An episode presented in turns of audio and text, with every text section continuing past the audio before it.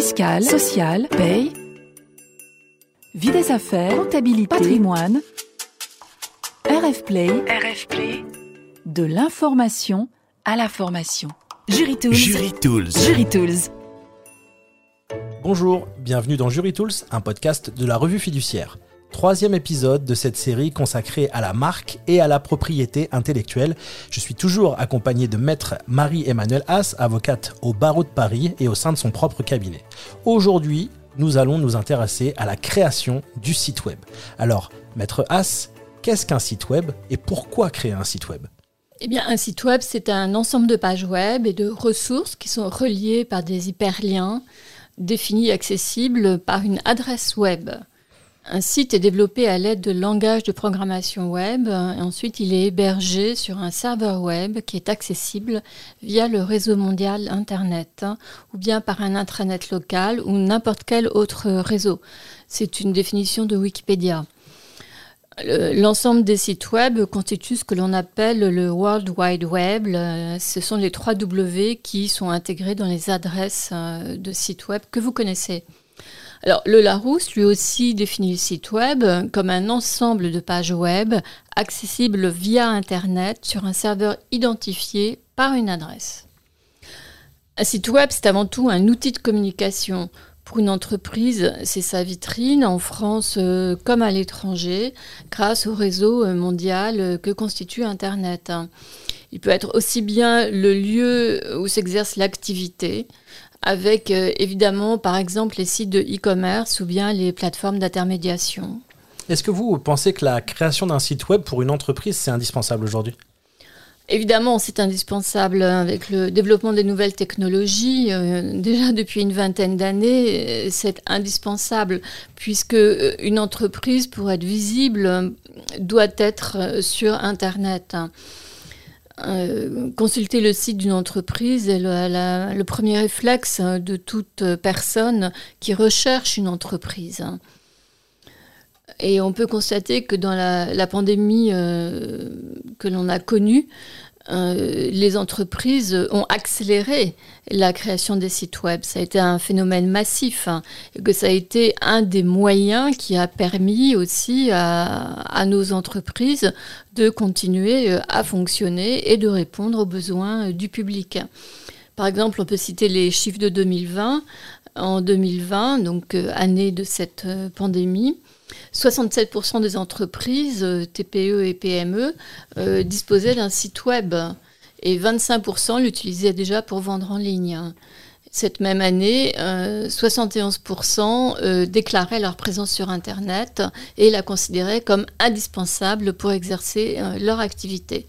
Ces chiffres sont issus d'études de, d'études de l'AFNIC, qui est l'Association française pour le nommage Internet en coopération, qui est le registre pour la zone FR d'Internet. Alors, quelle place occupe le site web euh, par rapport aux autres réseaux sociaux ou par rapport à une application mobile? Est-ce qu'on peut aujourd'hui se contenter d'être présent sur les réseaux sociaux ou sur une application mobile sans avoir de site web? À mon avis, non. Ces outils de communication sont parfaitement complémentaires et il serait dommage de faire l'économie de l'un au profit d'un autre. Un site web, un réseau social et une application jouent des rôles complémentaires. Ils ne sont pas destinés au même usage et ne s'adressent pas forcément non plus au même public. Alors, par exemple, pour le, site web d'une marque de haute couture, euh, comme Dior, présentera ses, produits, ses services euh, et l'actualité de la marque sur son site, avec une rubrique news défilé, avec une rubrique mode femme, mode homme, parfum, maquillage par exemple. La configuration du site peut être simple et épurée et donc être à l'image du look de la marque et ce qu'il de l'image qu'il veut véhiculer. Euh, le site web a vocation à perdurer, à s'inscrire dans le temps et surtout à être très facilement accessible. Sur le compte Facebook et par exemple le compte Instagram de Dior, euh, on mettra plutôt euh, l'accent sur des actualités, par exemple sur les derniers défilés, sur des images publicitaires, sur des photos de mannequins. c'est pour, ça permet de publier des données qui sont beaucoup plus éphémères. Quant à l'application mobile MyDior, elle pourrait être utilisée et elle est utilisée pour euh, permettre à l'internaute d'avoir une euh, expérience beaucoup plus personnelle de la marque. Par exemple, il y aura un, aspect ludique. Euh, il pourra y découvrir des nouveautés, les dernières tendances, il y aura des tutoriels, des mini-jeux. Donc là, on voit bien tout de suite que ces différents outils de communication par différents canaux sont tout à fait complémentaires et qu'ils doivent être pour être efficace, le mieux est de les utiliser tous. Alors la création du site web va de pair souvent avec la, création du nom de domaine, euh, qui sera l'adresse du site. Euh, quel rôle joue exactement le nom de domaine?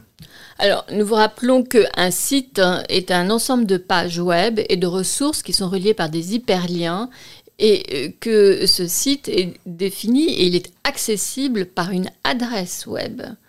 Euh, c'est la définition de Wikipédia que je vous ai donnée précédemment. Donc là, on parle bien d'adresse. Le nom de domaine a une fonction d'adressage. Alors comme nous sommes dans un univers euh, anglo-saxon, américain, on utilise beaucoup de termes anglais. Donc l'adresse web, c'est l'URL, la Uniform Resource Locator. Elle est, comment est-elle composée? Elle est composée notamment du nom de domaine, mais pas seulement. Alors, lire l'adresse de gauche à droite ou de droite à gauche. Je vais commencer par la gauche. Donc il y a d'abord le protocole de communication HTTP. Ensuite, il y a les trois W du World Wide Web qui signifie qu'on est sur cette zone d'Internet. Et enfin, il y a le nom de domaine. Le nom de domaine, alors si je prends l'exemple de mon nom de domaine, c'est me-as, mon patronyme, .eu.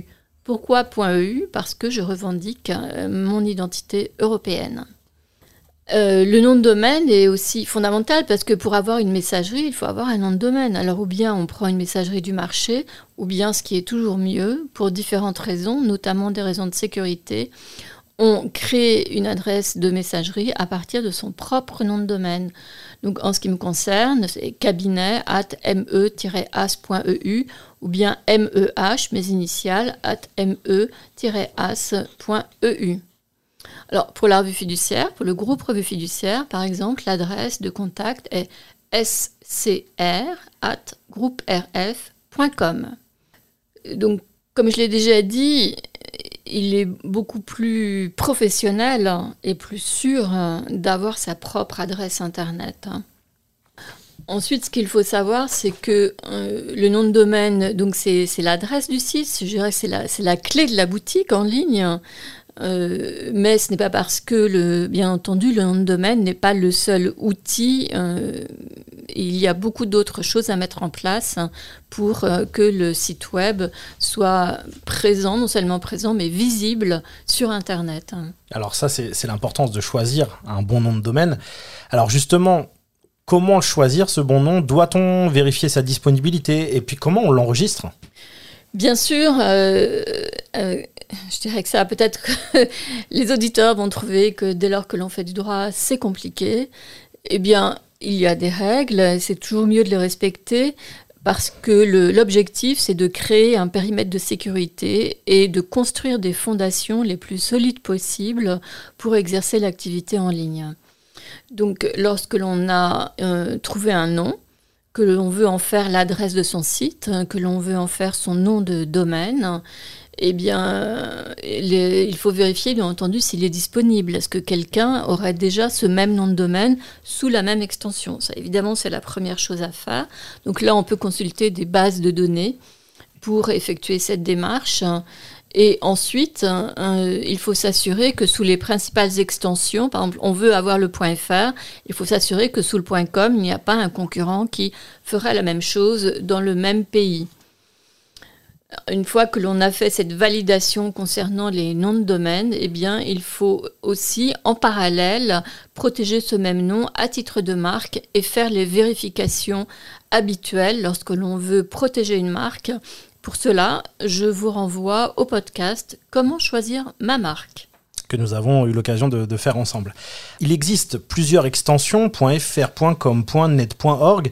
Quelle différence entre elles? Est-ce que cela influe sur la visibilité de mon nom de domaine sur Internet? Oui, cela inévitablement influe sur la visibilité puisque l'extension RN, euh, c'est le .com. Tout le monde veut être en .com. Pourquoi? Parce que le .com c'est commercial, parce que le .com c'est la plus connue, parce que le .com c'est international. D'une certaine façon, c'est universel. Euh, donc euh, ça, c'est une première chose. Lorsque Internet a été créé au milieu des années 90, il y avait deux grandes catégories d'extensions. Quand on parle d'extension, ce sont les lettres qui sont tout à fait à la fin du nom de domaine .fr, .eu, .hotel, etc. Donc au départ, il y avait 22 extensions que l'on appelait génériques, avec donc la plus connue qui est le .com, mais aussi le .net, qui au départ était dédié donc aux acteurs de l'Internet, le .info, le .org pour les organisations euh, gouvernementales. Et il existait également 252 codes pays, ce qu'on appelle les CCTLD, les Country Code Top Level Domain, ou codes géographiques aussi. Euh, pour la France, c'est le .fr, le .de pour l'Allemagne, le .es pour l'Espagne, le .eu pour l'Union européenne. Euh, tous ces codes pays ont été créés en reprenant une norme ISO, qui est la norme 3166-1, qui attribue à chaque pays, à chaque organisation politique, un code à deux lettres. C'est parce que l'Union européenne est une entité euh, politique que euh, le code.eu existe et a pu lui être attribué. Depuis 2012, euh, le nommage, ce qu'on appelle le nommage, le système d'adressage s'est développé puisqu'il y a un phénomène de rareté. On a considéré qu'on avait besoin de créer de nouvelles extensions. Et il y a eu la possibilité pour les marques de créer, de, de demander la création de leur propre extension. Alors ça a été le cas surtout avec succès dans le domaine de l'assurance et de la banque. Pourquoi? La raison est simple, c'est pour des raisons de sécurité. On sait que dans ces deux secteurs euh, d'activité, on utilise en permanence euh, des données sensibles, des données extrêmement confidentielles, et que euh, tous les problèmes de, piratage que l'on rencontre sur Internet sont particulièrement dangereux pour les acteurs de l'assurance et de la finance. Donc c'est évident qu'en créant leur propre extension, ils ont pu créer leur propre zone sur Internet, leur propre périmètre, et signifier aux tiers que quand on n'est pas dans ce périmètre, on n'est pas chez eux et que donc celui qui prend le risque euh, de, consulter un site ou de répondre à un message qui n'est pas dans une adresse .bnp Paribas ou .axa ou .mma ben, prend le risque euh, d'être euh, victime de pratiques de phishing, de vol de données, j'en passe, parce que malheureusement, il y en a de plus en plus, et on ne dira jamais assez qu'il faut être extrêmement prudent. Leclerc a également enregistré le point Leclerc. Sinon, les autres extensions qui ont été créées, il y a deux grandes catégories. Il y a aussi les extensions géographiques, avec le point Paris, le point London, le point Berlin, le point BZH, le point Alsace, le point NYC pour New York, le point Africa. Leur succès est relatif, variable. Enfin, il y a ce qu'on appelait les extensions génériques qui ont abouti à la création de centaines d'extensions du type .app, .banque, .else, .wine, .hotel avec un S, .hotel sans S, .banque, etc. Je ne vais pas commenter ici le succès euh, ou l'absence de succès de ces extensions. Euh, cela existe. Hein. Mais quand on doit choisir son extension, on doit en réalité avoir à l'esprit quel public on veut toucher, euh, quelle image on, entend véhiculer par le choix de son extension. Moi, comme je vous l'ai dit, j'ai choisi le point U par conviction personnelle, donc j'espère ne pas être la seule à la partager. Donc j'invite ceux qui se sentent européens à enregistrer un point U. Mais bien entendu, il y a aussi le point .com, et il y a aussi Nous sommes en France, euh, je suis française, et aussi bien entendu le point .fr pour la France. Mais par exemple, si on veut développer un marché dans un pays particulier, il est tout à fait pertinent de choisir l'extension nationale de ce pays et pour avoir le nom de web, le nom de domaine euh, que naturellement les internautes du pays euh, vont consulter. Ce qui permettra aussi, par exemple, d'avoir un site web dans la langue nationale on voit qu'en fait les stratégies d'enregistrement sont très riches et, supposent de se poser euh, un certain nombre de questions, d'avoir une véritable stratégie. Ce ne doit pas être le fait du hasard. Parce qu'en en concevant sa stratégie d'enregistrement de nom de domaine, on construit son espace sur le web et on construit non seulement son périmètre de visibilité, mais surtout son périmètre de sécurité Enregistrer un nom, de, domaine, évidemment, a un coût, mais qui est faible. Euh, c'est beaucoup plus cher d'envoyer une mise en demeure ou de devoir, euh, dans certains cas, euh, accepter d'être contraint de coexister avec un tiers qui va nuire à votre image. Alors, on l'a bien saisi, l'enjeu autour du nom de domaine est, indispensable et très important. Alors, une question, mais qui doit enregistrer le nom de domaine? Est-ce qu'il y a un risque, par exemple, si c'est mon prestataire qui l'enregistre à ma place C'est une très bonne question parce que le nom de domaine, c'est un outil technique euh, et que finalement, ce que l'on veut, c'est que ça fonctionne techniquement, que le site web soit en ligne, que la messagerie fonctionne. Et on ne se préoccupe souvent pas assez de l'identité de la personne qui va enregistrer le nom de domaine. Alors, est-ce que ça doit être le prestataire? Jamais. La réponse est claire, surtout pas énormément de raisons, parce que euh, le nom de domaine est un droit. En France, c'est un droit qui est reconnu par la loi. Et que donc, si le nom de domaine n'est pas à votre nom, la valeur qui est créée, qui est représentée par ce nom de domaine, ne sera pas dans votre patrimoine, mais dans celui du prestataire. le jour où vous voulez revendre votre entreprise, par exemple, ou bien euh, ce fonds de commerce, ah bah, tout à coup, on découvrira que c'est le prestataire qui est titulaire. Donc il faudra négocier avec lui un transfert. C'est toujours compliqué de faire les choses en deuxième temps. Et aussi vis-à-vis d'un acquéreur, ce n'est pas correct, hein. ce n'est pas une bonne gestion. Et malheureusement, il y a des cas où les conséquences sont beaucoup plus graves. Le prestataire parfois peut disparaître, être racheté, et le nom de domaine éventuellement sera mal géré, ne sera pas renouvelé. Vous le perdrez du jour au lendemain, tout à coup. Il n'y aura plus de site web, il n'y aura plus de messagerie, et ce sera la panique à bord. Donc ça, c'est absolument euh, impossible de se prendre le risque de se trouver dans cette situation il y a aussi d'autres cas où le prestataire, euh, moi évidemment étant avocate, je vous cite les cas problématiques. Hein. Je ne veux pas dire que tous les prestataires sont des personnes euh, qui, créent des difficultés, mais il faut être alerté. Et, donc le prestataire euh, qui a créé le site web arrive un jour où il y a un problème, où on veut changer de prestataire pour modifier le site web, et où le prestataire voudrait continuer à travailler pour l'entreprise. Et on se rend compte que c'est lui qui a le nom de domaine, qu'on n'a pas les codes d'accès à la plateforme pour renouveler le nom de domaine, pour gérer le site web. Et à ce moment-là, ben, le, prestataire utilise cette, euh, arme euh, qui lui donne un pouvoir de négociation très fort. Et euh, malheureusement, parfois, il faut agir en justice. Il y a donc des décisions de justice qui ont, été rendues dans ce type de situation évidemment, euh, le prestataire a toujours été euh, contraint de transférer, heureusement. Mais le mieux, c'est de ne jamais euh, permettre au prestataire de le faire. Alors ensuite, hein, aujourd'hui, il y a un mouvement d'anonymisation phénoménal, puisque suite au règlement général sur la protection des données, les données personnelles sont perçues comme devant être absolument cachées. On doit tout anonymiser, ce qui est faux. Mais évidemment, anonymiser, ne pas vérifier les données d'identification d'un titulaire, c'est plus facile. On s'épargne euh, certaines tâches. Et ce que l'on constate malheureusement aujourd'hui, c'est que la plupart des, des registres, des bureaux d'enregistrement enregistrent les noms de domaine sans divulguer le nom du titulaire, même si c'est une société. Et encore une fois, comme avocate, dans les dossiers, une société, même les sociétés les plus connues, vous disent je suis titulaire de tel nom en .com, en .fr, pas des extensions extraordinaires, les extensions les plus communes, les plus, les plus habituelles. Ils vous communiquent une pièce dans laquelle son nom n'apparaît pas parce qu'on on parle de with privacy.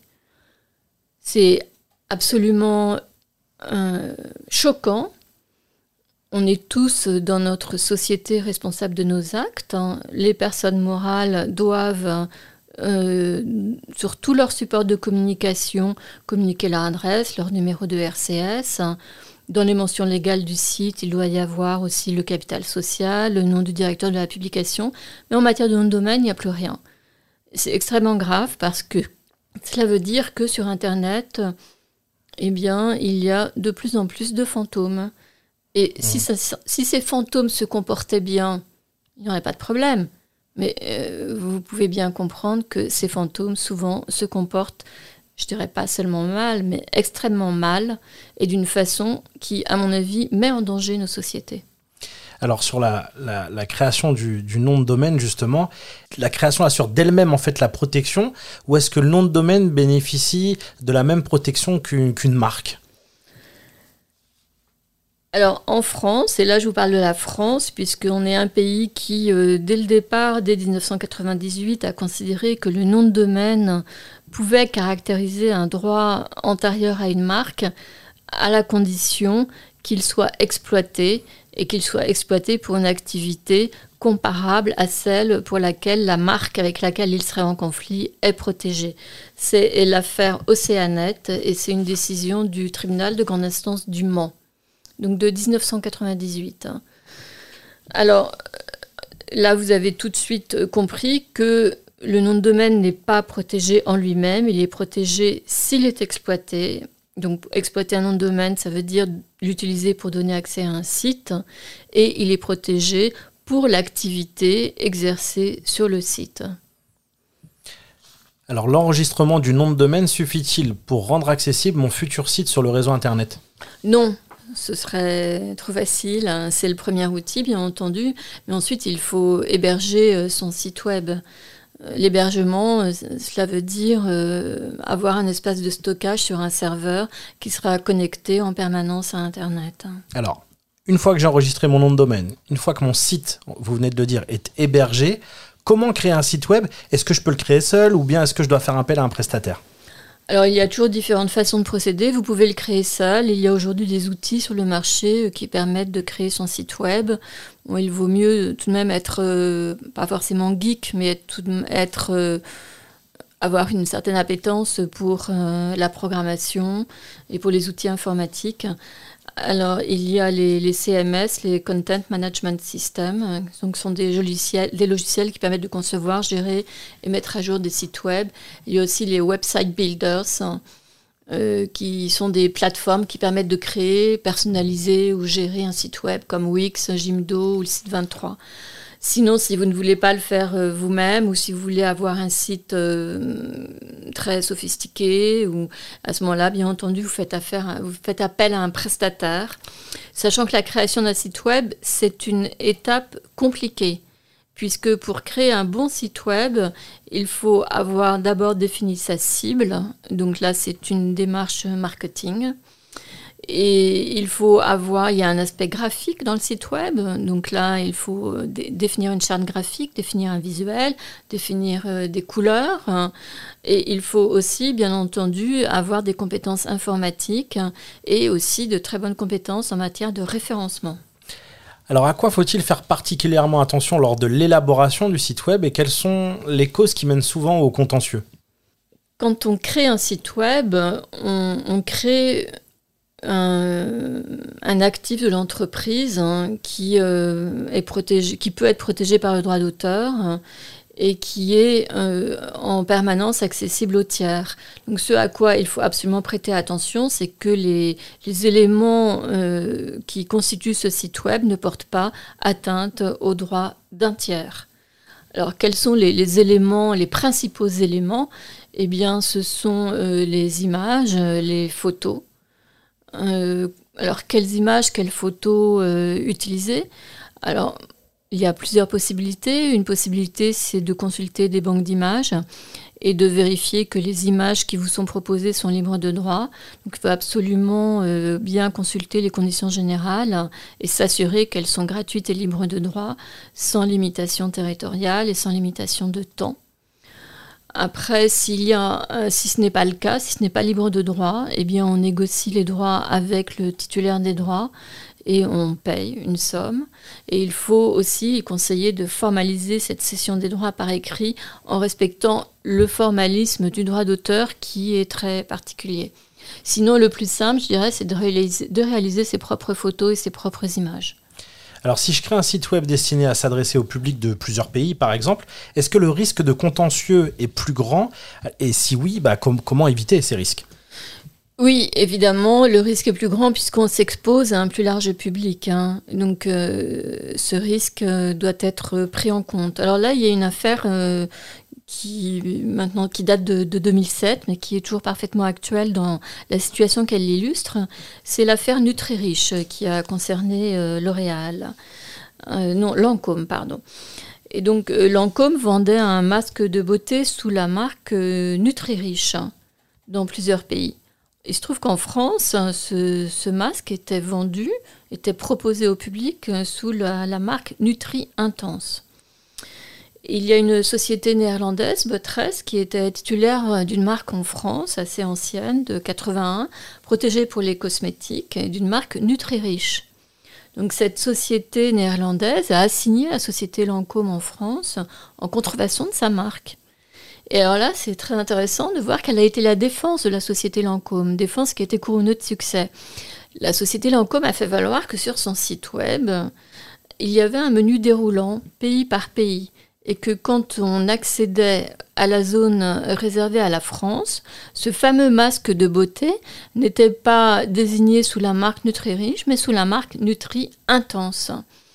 Et sur euh, ce, en faisant, sur ce raisonnement, la société Lancôme euh, a obtenu le débouté de la société néerlandaise Buttress. Alors, quels sont les, documents et mentions juridiques indispensables qu'une entreprise doit faire figurer sur un site web? Alors, comme j'en ai parlé précédemment, ce sont les mentions légales. Elles doivent être accessibles à partir de chaque page. Il y a, vous constaterez sur tous les sites web, il y a souvent un onglet mention légale en bas sur lequel on peut cliquer. Et c'est la loi pour la confiance de l'économie numérique du 21 juin 2004 qui identifie les mentions qui doivent être, qui doivent être euh, intégrées euh, dans cette euh, rubrique. Alors pour les personnes physiques, c'est le nom, le prénom, le domicile, le numéro de téléphone. Si elles sont inscrites au RCS, hein, euh, ce numéro euh, de RCS ou bien le numéro de répertoire des métiers. Alors pour les personnes morales, c'est la dénomination sociale ou bien la raison sociale, le siège social, le numéro de téléphone et le numéro de registre, hein, donc euh, registre du commerce et des sociétés ou bien répertoire des métiers ainsi que le numéro d'inscription, bien entendu, le capital social. Euh, euh, outre ces informations, il doit y avoir le nom du directeur ou du co-directeur de la publication, qui est le directeur, le co-directeur euh, du site. Donc ce sera euh, le dirigeant général de la personne morale, en cas de personne morale, sinon c'est la personne que l'on désigne qui est effectivement euh, responsable. Et il y a une autre mention obligatoire qui est celle du nom de l'hébergeur du site web et des coordonnées auxquelles il peut être euh, joint, avec en particulier son numéro de téléphone. Je crois que si l'éditeur du site ne respecte pas euh, cet affichage, il peut encourir euh, un an d'emprisonnement et 75 000 euros d'amende. Exactement. Alors, autre question très importante euh, dans la période, comment gérer les données à caractère personnel sur un site web? Alors là, nous revenons au fameux RGPD qui définit la donnée personnelle comme toute information se rapportant à une personne physique, identifiée ou non ou identifiable précise qu'une personne peut être identifiée directement, donc là c'est le nom ou le prénom, ou indirectement par un identifiant qui peut être par exemple un numéro de client, un numéro de téléphone ou également une adresse de messagerie. Tout numéro attribué à une personne est par exemple elle aussi une donnée à caractère personnel et doit être euh, traitée comme telle. Alors, ce que nous dit le RGPD, c'est que ces données à caractère personnel doivent être traitées de manière licite, loyale et transparente et qu'elles doivent être collectées non pas pour faire tout et n'importe quoi sans même savoir exactement ce que l'on en fera, mais qu'elles doivent être collectées pour des finalités déterminées, explicites et légitimes, et qu'elles ne doivent pas être traitées ultérieurement d'une manière incompatible avec ces finalités. Ce que je viens de dire, il faut absolument retenir que ce règlement général pour la protection des données a vocation à protéger les données des personnes physiques et non pas des personnes morales. C'est très important. Alors on le voit souvent quand on arrive euh, sur un site internet, il nous propose d'accepter les, cookies. Euh, alors concernant justement l'utilisation de ces cookies, quelles règles les, encadrent euh, Quelles règles encadrent leur utilisation? Quelles seront les mentions à afficher sur un site? Alors, c'est le fameux bandeau cookies qui doit apparaître dès lors qu'on accède à, un site web. Donc là, ce sont des dispositions qui sont intégrées dans la, loi informatique et liberté qui a été modifiée. Euh, euh, donc, euh, l'étape indispensable requise par la loi, c'est de recueillir le consentement préalable de l'internaute, avant même qu'il accède au site. Donc c'est pourquoi il doit y avoir ce fameux bandeau et que tant que l'internaute n'a pas ou accepté ou refusé ou configuré les cookies, il ne doit pas pouvoir accéder euh, au site. Alors il y a différents types de, cookies. Il y a ceux qui sont indispensables pour euh, permettre la, fourniture de services de communication et il y a ceux qui ne sont pas euh, indispensables. Alors quels sont les droits que je peux revendiquer sur mon site lorsqu'il est créé? Un site est-il protégé par les droits de la propriété intellectuelle? Oui, bien entendu. Un site peut être protégé par les droits d'auteur. Alors, euh, à quelles conditions peut-il être protégé par les droits d'auteur? Eh bien, c'est toujours la condition de l'originalité. Alors cette condition, elle est, subjective, hein, puisqu'il n'existe pas d'instance, d'organisme qui euh, examine l'originalité d'un site et qui disent oui, celui-ci est original, non, celui-ci n'est pas original. Ce n'est qu'en cas de contentieux, lorsqu'on sera obligé de soumettre un éventuel litige à un juge, que le juge devant lequel on revendiquera des droits d'auteur sur le site sera, euh, amené à euh, dire si oui ou non le site est original et donc s'il est apte à la protection par le droit d'auteur. Alors, on peut se... il y a une jurisprudence qui, qui illustre cette situation. Euh, donc, c'est la Cour d'appel de Rennes, 13 mai 2014, numéro de RG 12 07 372, qui a appliqué donc le critère de l'originalité au site web et qui a dit que un site internet est susceptible de protection par un droit d'auteur si son créateur démontre que sa facture témoigne d'une physionomie caractéristique originale et d'un effort créatif témoignant de la personnalité de son auteur. Pour être concret, par exemple, l'originalité d'un site web, c'est sa configuration, son, contenu, sa charte graphique, son texte. Alors, qui bénéficie des droits d'auteur sur le site web? L'entreprise est-elle automatiquement titulaire des droits d'auteur, même si elle a fait appel à un prestataire? Pour que l'entreprise soit titulaire des, droits d'auteur sur son site, ou de façon générale des droits sur son site, puisqu'on va les qualifier de droits d'auteur, mais on, ne sait jamais si en quel litige ce sera reconnu comme étant protégeable ou non au titre du droit d'auteur, mais par sécurité, on raisonne sur le fondement du droit d'auteur, donc il faut organiser absolument une session. Et comme c'est très souvent un prestataire qui va créer le, site web, eh bien c'est ce prestataire externe qui doit consentir cette session en respectant le formalisme du droit d'auteur. Il faut bien avoir à l'esprit à nouveau que si cette session n'est pas formalisée correctement et si dans l'avenir on veut faire évoluer le site web, eh bien le prestataire bloquer cette situation, dire qu'il n'a pas cédé les droits, et cela aboutira à l'obligation de créer un site totalement nouveau, ce qui prend du temps, ce qui est coûteux, ce qui peut vraiment euh, lourdement pénaliser l'entreprise. Alors justement, est-ce que les, droits d'auteur sont les seuls droits que je peux revendiquer pour la protection de mon site web? Le droit des marques peut-il apporter une protection supplémentaire? Oui, bien sûr, le droit des marques, il, euh, il, apporte une protection supplémentaire sur les éléments euh, que constitue, qui constituent le site web. Alors, le droit des marques, c'est quoi? C'est l'adresse du site hein, et c'est aussi les autres marques qui pourront être euh, présentes sur le site. Ça peut être par exemple un logo, ça peut être aussi les marques des autres produits. Dans le cas d'une action en concurrence déloyale ou en parasitisme, comment parvenir à prouver que mon site existait à une date donnée et donc avant le site qui m'est opposé par un tiers eh bien, pour euh, être dans une bonne position dans ce cas de figure, ce qu'il faut, c'est avoir anticipé. C'est toujours la même chose. Il faut toujours anticiper. Comment anticiper Lorsque le site est finalisé, il faut prendre date. Il y a différentes façons de prendre date. Il faut, pour cela, bien entendu, utiliser les services de tiers. Ce tiers peut être un huissier. Vous pouvez demander à un huissier de faire un constat. Vous lui envoyez les copies papier du site et il va les, annexer à son constat. Vous pouvez aussi faire ce qu'on appelle une enveloppe solo sur le site de l'INPI.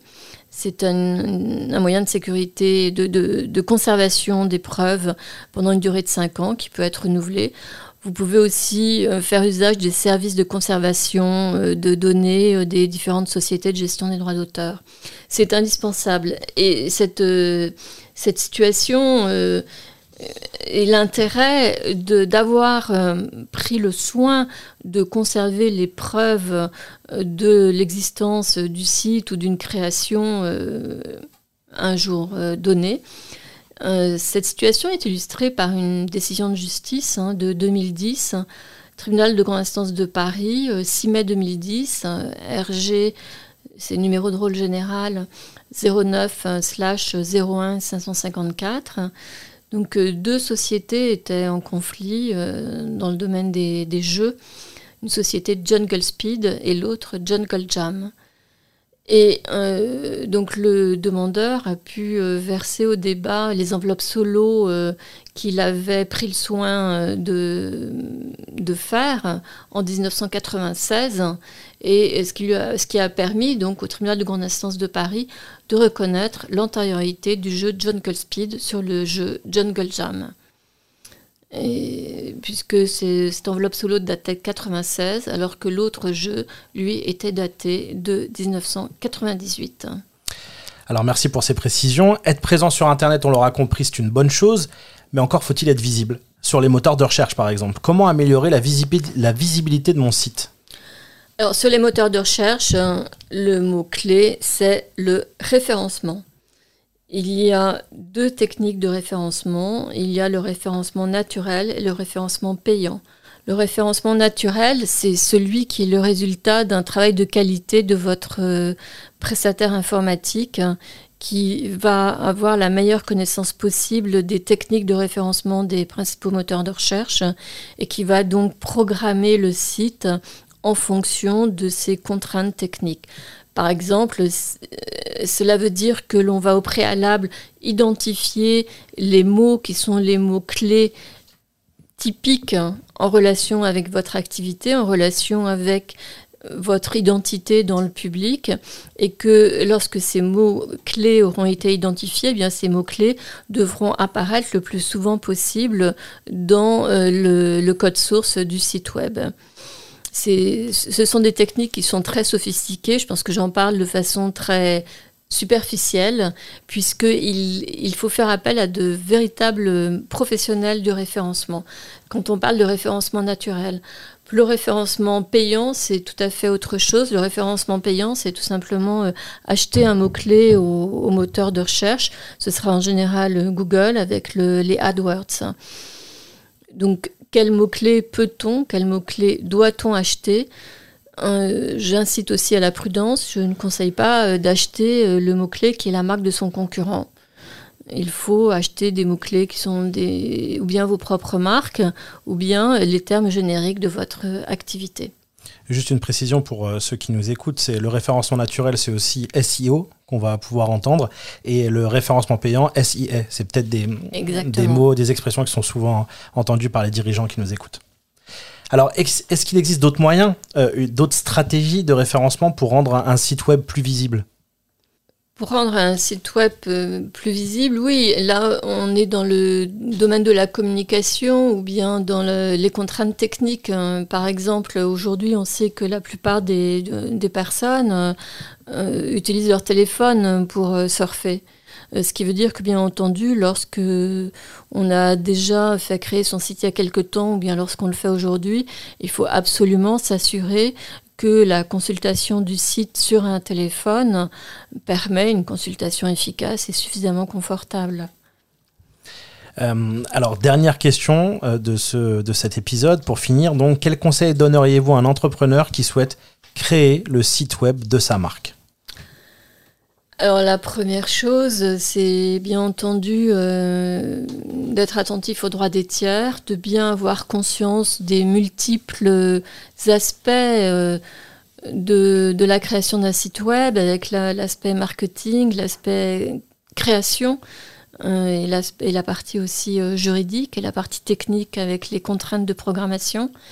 Donc pour cela, il faut absolument bien gérer ses relations avec ses différents prestataires et en particulier avec le prestataire qui va programmer le site et aussi avec le prestataire qui va créer la charte graphique ou qui va rédiger du contenu ou qui va faire des photos, des images.